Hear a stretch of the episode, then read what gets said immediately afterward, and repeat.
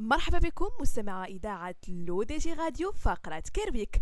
الفقرة اللي من خلالها كرافقكم أنا عائشة بوسكين في مجموعة من المواضيع اللي كتهم الصحة الجسدية والنفسية ديالكم.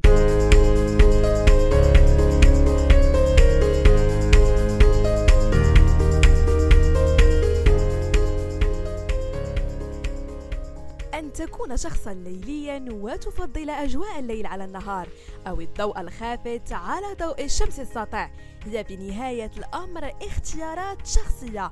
لكن ماذا لو كان الأمر مسألة حياة أو موت؟ مرض جفاف الجلد المصطبغ أو الإكسوريديرما بيغمونتوسوم. هو مرض وراثي نادر يكون فيه الجلد وقرنية العين حساسين جدا للأشعة فوق البنفسجية. ويطلق على الأطفال المصابين به اسم أطفال القمر أو القمريون نسبة إلى عدم قدرتهم على الظهور بشكل طبيعي إلا تحت ضوء القمر عندما تغيب أشعة الشمس.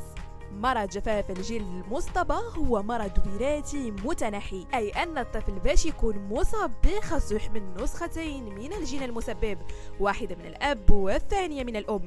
وتؤدي أشعة الشمس فوق البنفسجية إلى تدمير المادة الوراثية لا دي ان في خلايا الجلد. وتبدأ القروح والسرطانات الجلدية شيء اللي كيؤدي في غالب الأحيان إلى الوفاة.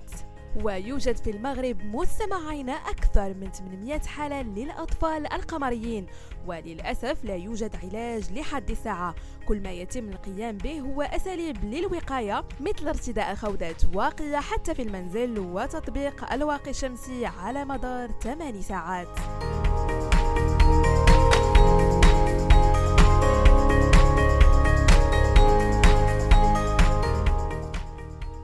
وبما أننا مستمعين في أيام الاحتفال بعيد الأضحى وهي فترة اللي كيكثر فيها استهلاك اللحوم بشكل مفرط. إليكم مستمعين الأضرار الناتجة عن استهلاك اللحوم على الصحة الجسدية ديالكم. أولا تناول اللحوم يؤدي إلى ارتفاع نسبة الكوليسترول في الدم نظرا لاحتوائه على كمية كبيرة من الدهون المشبعة. كيف ما كتعرفوا مستمعين ارتفاع الكوليسترول كيضرب القلب ديالنا ويقدر يؤدي لجلطات قلب الله يستر خاصة عند كبار السن وهذا الشيء بالفعل اللي أكدته دراسة قامت بها جامعة هارفارد سنة 2012 قالت فيها أن كل وجبة إضافية من اللحوم الحمراء تؤكل يوميا يمكن أنها تزيد خطر الوفاة بنسبة 13% كذلك ننصحكم مستمعين بأنكم تجنبوا المشروبات الغازية اللي عادة ما كترافق مأكولات العيد لأنها غنية بالسكريات غير الصحية والسعرات الحرارية المرتفعة اللي كتأثر بدورها كذلك على الجهاز المناعي. وممكن لكم تبدلوها بمشروبات طبيعية كالأعشاب مثل ينسون والشاي الأخضر. باش هكذا تريحوا مستمعين حتى الجهاز الهضمي ديالكم.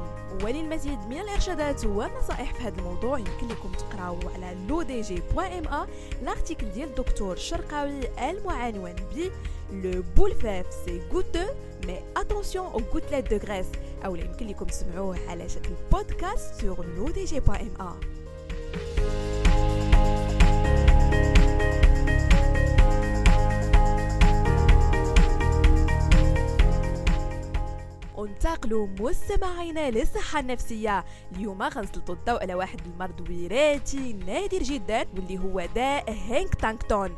هو مرض يتسبب في انهيار تدريجي للخلايا العصبية في الدماغ شيء اللي كيأثر بشكل كبير على القدرات الوظيفية للشخص.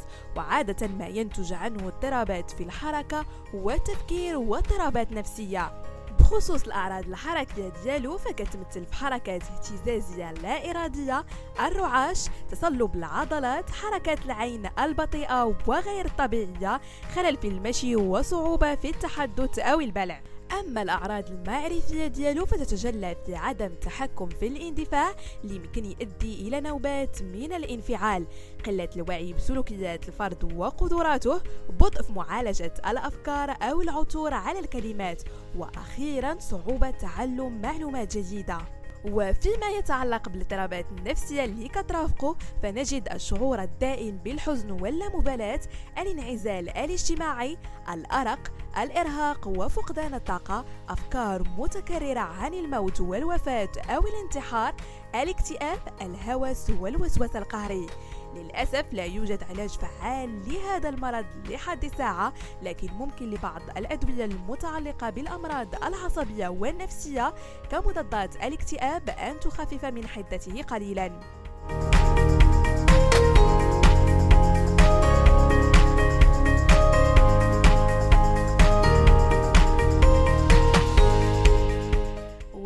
ولتذكير فقط. مستمعينا كتنتظركم حلقة جديدة من برنامج عالم الخبراء مع هشام تريدي اللي استضاف السي بوعز الخراطي رئيس جمعية حماية المستهلك. وذلك في موضوع السلع مجهولة الجودة اللي كتباع في محلات خمسة دراهم.